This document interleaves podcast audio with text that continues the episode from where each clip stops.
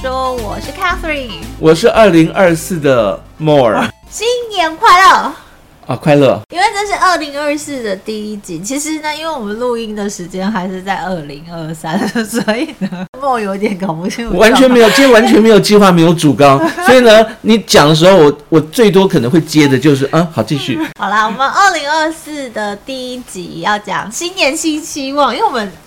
二零二三的第一集也是讲新年新希望，那时候新年新希望是学那个什么放空啦。我们那时候在教大家怎么放空。你说去年吗？就二零二三，二零二三的第一集，一开始，对对对。哎，大家好像今年都没有机会用到放空哦。有啦，有一阵子跌的还蛮惨的啊。就按照惯例，我们还是讲一下二零二四的新年新希望。但是这次呢，是我们自己的新年新希望，跟那个股票操作就没有太大关系，嗯，也没有要学什么。先问一下，就是二零二三年的新年新希望，你实现了吗？你二零二三有新年新希望吗？你肯定没。没有，没有啊！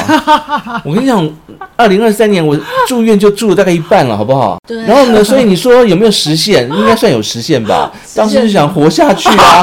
那已经活到年底，到明年了，所以去年是有实现这样子。哦，那你的愿望有实现，所以你二零二三的新年新希望就是活下去。哦，我们这是早录哦，我们还不是真的，就是明年开始 就是的时间才录这一集，所以呢，我还有几天的危险期。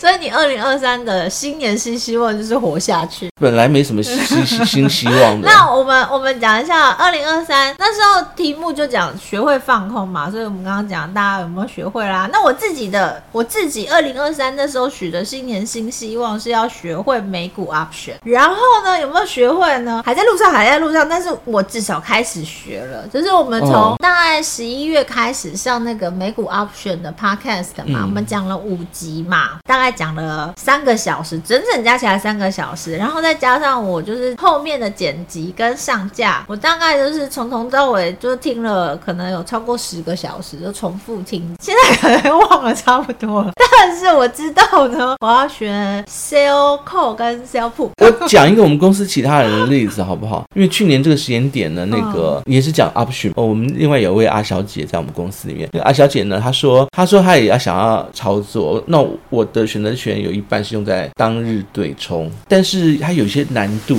就后来变成，我就跟他这样讲说，好，虽然你不要选选择权，也还是用杠杆，但是用杠杆的 ETF。OK，对，我知道后来还有操作杠杆式的 ETF，、哦、都有赚钱嘛。我记得他那呃，有时候我，现在讲最新的消息哈，包、嗯、括前一阵他才刚来嘛、嗯，我们就谈，今天他有没有实现呢？这好难说、哦。我分析完以后，他的胜率很高哦，真的，那很棒哎。当冲十次大概可以就是赢个九次吧，哦、八九次、啊。可是重点是他。那一次赔的就会赔掉一半嘛，或是超过？超过，他可能通通都赔掉啊，就这样子。我就说，那有没有？按照 SOP 停损就是没有这样子，哦、而且呢，来一个重点，每次当冲完以后，这个之前我我不晓得有没有讲，就是在其他地方有没有讲，每次赚了钱以后呢，钱要存下来，因为我是现金流的，我不会再把它再全部滚上去。对，钱要提出来啦。Mo 的意思是说，譬如说他固定在操作美股 option，或是他 daily 的操作，嗯、假设他当初的设定值就是一笔就是一千块，嗯，所以他譬如说赚了，譬如说我们讲说夸张点，他赚了一百块，就是他本金。变成一千一百块的时候，他会把那一百块拿出来用。嗯，下次这时候下次再进场还是用一千块进场，嗯。那我自己在美股的 daily 操作，就是二零二三年最后的 Center Claus Rally 的那个操作，也是就是用固定金额去操作。嗯、对。然后赚了钱呢，那个钱我就会把它拿去做存股的动作。输到一定就是赔到一定要赶快退场。二零二三年新年新希望就是我自己要学会美股阿选，然后他因为美股阿选真的太难了，所以我就慢慢学，所以就要学到二零二四。因为这个因为这个主。已经创下了我们的 Podcast 的最低纪录。不会啦，我最近看好像还是有人慢慢在听，所以他的听的人从个位数现在有增加。那我希望我在二零二四年是真的可以，就是开始操作 Sell Put 跟 Sell Call。那你二零二四有什么新点新？啊，这我已经讲过了。嗯，我希望今年会有一。一个蓬勃终端机啊，那是那是你在下午茶讲，你要跟 podcast podcast 的人不一定知道这件事。我们在做下午茶的那个资料的收集的时候呢，我当时发现有一个人，他的资料是来自于蓬勃终端机。呃，就是呃，茂会去截，就是有一个 YouTuber 的图，然后茂说那个那个资料是彭博的终端机直接提供的，然后我就说那是什么东西啊？上面提的很全面哦，像我们常常是就是因为我自己有在玩股票跟选择权嘛，这些一级资讯、二级资讯都有。可是呢，像是期货的啦，嗯、一些有的没有的啦，这样比特币的啦，什么有的没有、嗯，这些的话就是你平常不是很好取得，它那些是。应有尽有都有，我就觉得好羡慕。然后呢，想说啊，那那资资讯这么多，我也要想要去获得弄一条，要去订购、嗯。对，他要订阅，他是订阅一个终端机，一年要两万七。美金，让我听到说啊，两万七美金，两万七美金，将近就是一百万呢。对，有可能这一辈子一年的那个支出，可能这一辈子的那个 package 都不会有这么多。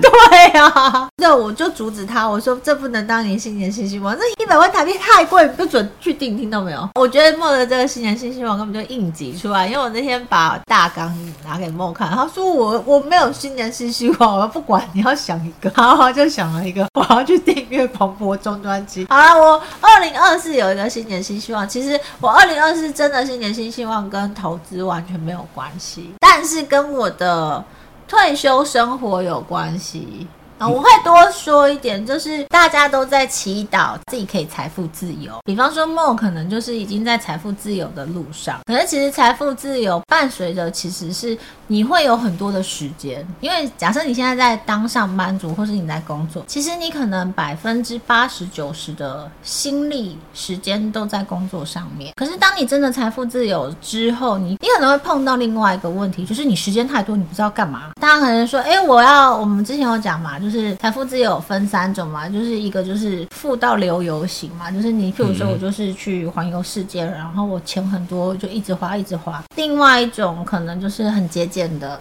他让他的支出变得很低，所以他就可以财富自由。第三种就是巴瑞斯塔，就像巴菲特这种，就是已经很有钱了，但还在工作。那我要讲的是财富自由之后，其实最大的问题两个，一个是你时间太多，第二个是你的。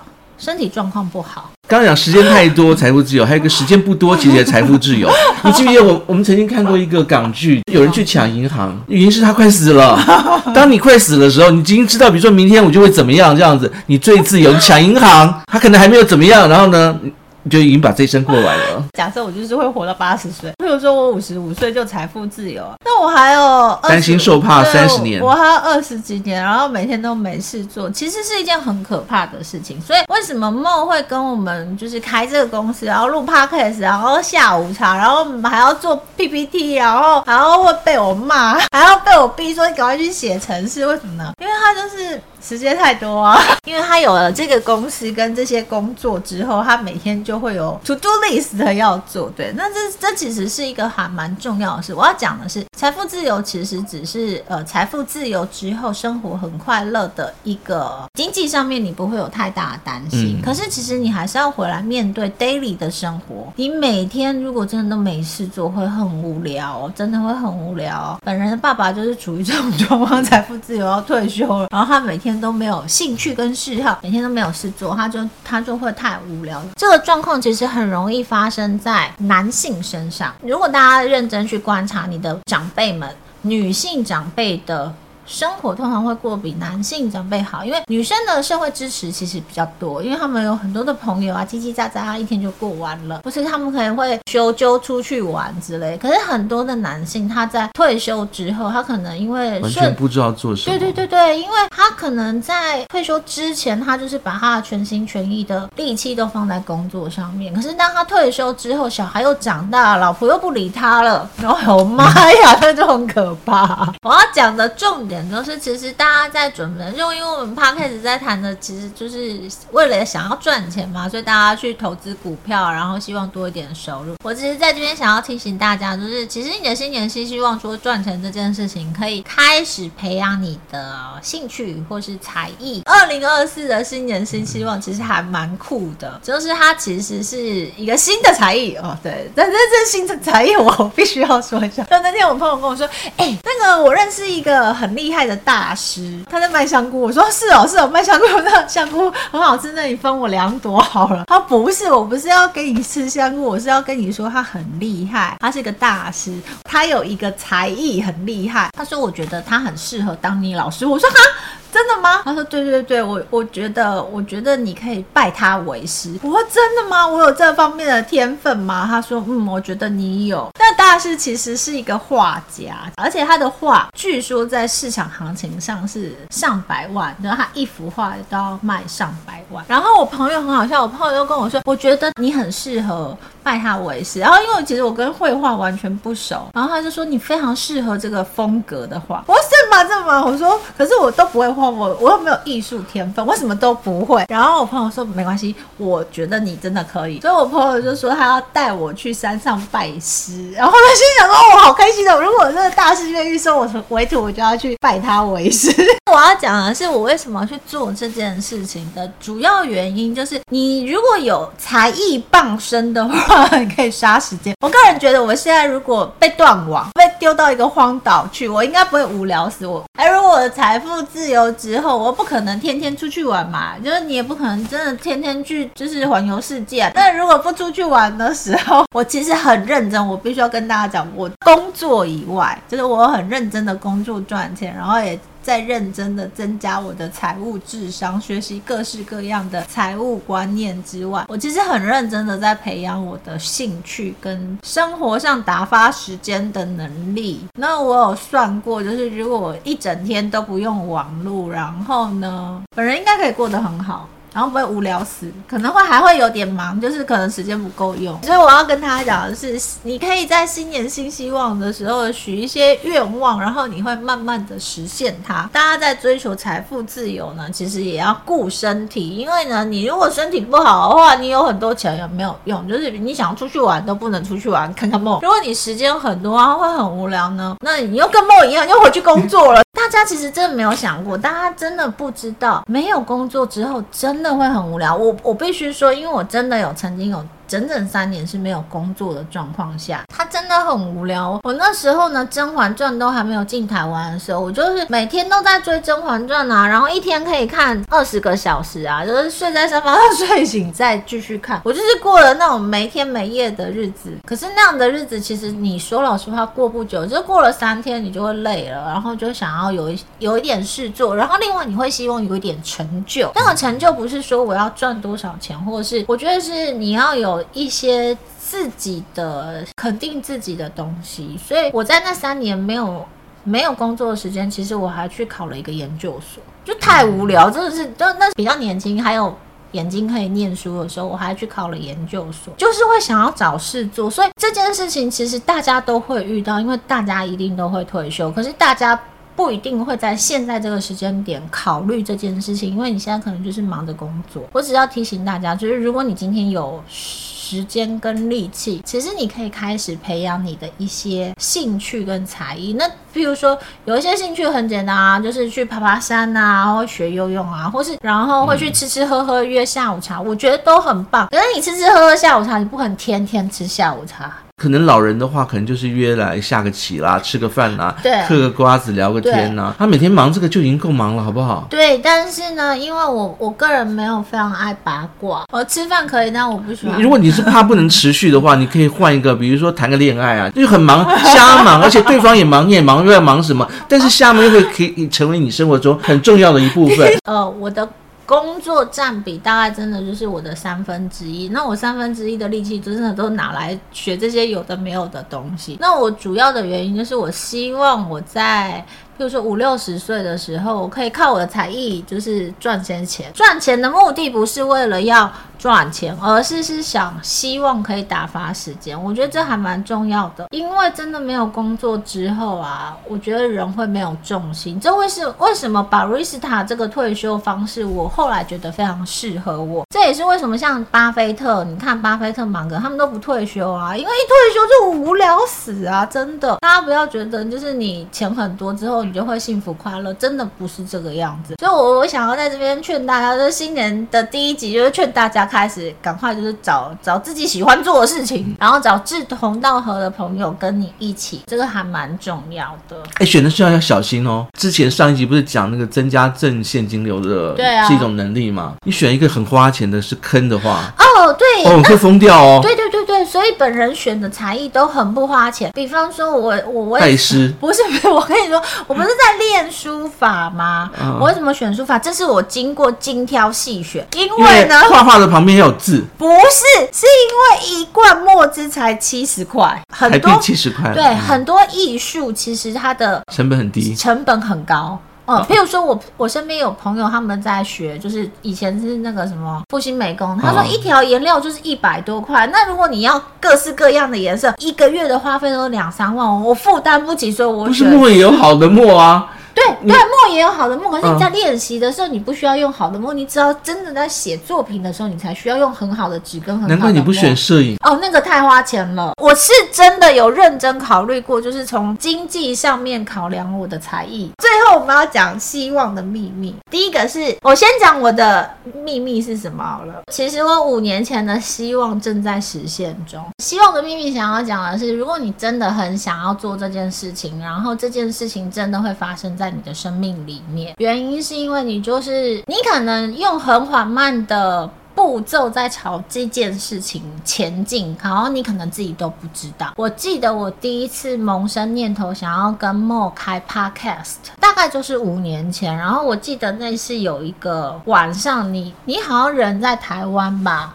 然后你可能是回来看病，你就打电话给我，然后我不知道在跟我那胡扯一些有的没有的东西。嗯、然后你那时候好像跟我就讲到 fintech，fintech，那好像是我第一次听到 fintech 这个名词。嗯。然后你就在跟我解释 fintech 是什么。然后我还记得那通电话，我们好像讲了一个多小时。然后反正你就在胡扯这些东西。然后我就觉得你好好笑哦。反正你从头到尾讲的东西我都觉得好好笑。然后就觉得，哎，你讲的东西好适合就分享给大家，因为太好笑了，就觉得应该要开一个 podcast。最近我是讲 FinTech 吗？是讲还是讲两人公司？不是不是，你讲 FinTech，然后你还有讲薛格尔的猫，然后我就记得我那时候就很想要找你开 Podcast。过了一阵子碰到你的时候，我问你说：“哎，我们来开 Pod 开 Podcast 好不好？”然后你就给我一个白眼。可是你看，就这件事情真的想了很很多次，然后就你就知道他多专注，然后多固执，绕一圈，然后再一圈，再一圈回来以后还是开 Podcast。对，绕一圈再一圈之后，最后梦被我说服开了 Podcast。不是没有办法，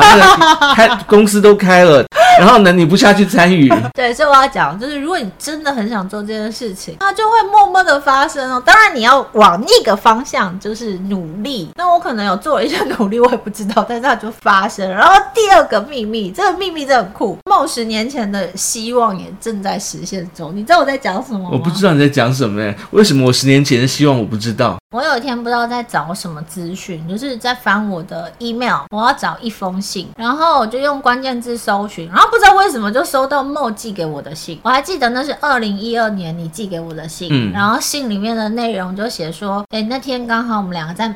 Messenger，FB 的 Messenger 上面碰到你，人在西雅图，人在开公司的事情，对对对对对。对对然后你那封信的内容就是在跟我讲，你想要开公司，然后公司要做什么产品，需要什么样的资源，我们可以怎么合作，就是你列了一个还蛮详细的 project，啊。我跟你讲，公司的 project，然后我就把这封信呢分享给那个我们公司其他同事看，然后他们看完就说，哇，原来这就是你十年前想做的事情，然后你就。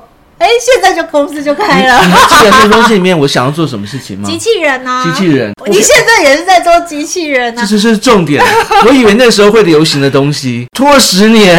而且如果不是 ChatGPT 出来的话呢？哦根本没有人会管这一块。对，所以我觉得很有趣，就是因为我那时候自己找到这封信的时候，我还我就我是真的完全忘记了。然后看到信的内容，发现信的内容在写，就默写公司的成立的所有的内容状况，其实跟我们现在刚成立公司的那个状况都很像。然后还包含你说要怎么找资源啊，怎么下广告啊，去找什么 resource 啊，其实你想的东西，十年前跟现在都一模一样，欸。哎，嗯，对，那当然只是产品有。有一些些些微的不同，但是还是大主题还是卡在那边，就是机器人。那个时间点有流行一阵子，就是所谓的聊天机器人。对对对。如果你还记得小兵的话。在 Messenger 上面的。嗯、小兵就是微软在中国发展的一个机器人，然后他有学习学习的能力，你跟他一直对话，他会把你的话一直做记录这样子。哦、然后之后呢，每次一出来。